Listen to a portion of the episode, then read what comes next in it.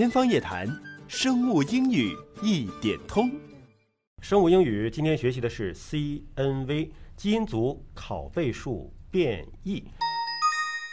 Copy number variation. Copy number variation. Copy number variation. Copy number variation. 什么叫基因组拷贝数变异呢？尹老师，我们以前学的都是 SNP、嗯 SNV，那是一个位点的。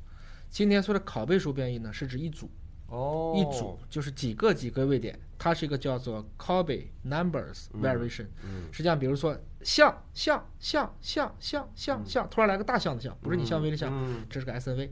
嗯。但如果像飞像飞像飞，嗯。这就叫你的这个像飞在这段基因里重复了三次。嗯。但是突然发现你的后代变成了像飞像飞像飞像飞，嗯。再变成四次了，嗯。就从拷贝数从三变成四了，这个就叫做拷贝数变异。哦在很多罕见疾病上，你比如说像亨廷顿舞蹈症，嗯。他们都是这个样子，他必须就在那个范围内它是正常的，它多了它就会治病，它再多它治病就会更早，有一些甚至是串联重复，就是都离得很近的串联重复。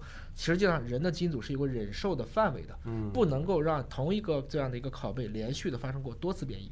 那人不都是三十一对碱基吗？这个总数量是都是一样的。它其实我们每个人的基因数量是不一样啊的，不一样啊，不一样的，就是你可能哦三十一少个五千个嗯，大家不是说会完全一样，不是完全相同，不是完全一。样的，甚至我们每个人的基因都是不完全一样嗯啊。我们每个人测这个泛基因组的时候，大家已经知道，大概每个人还是会有百分之五的序列是有些微的差距的。嗯我们虽然说人和人是千分之五的差别，那个更多的是在单碱基的水平上，但如果在基因的层面上去看，在结构变异上看，我们的差异是要比这个要大的。嗯，好，我们请麦特和 Joy 老师为我们做英文示范。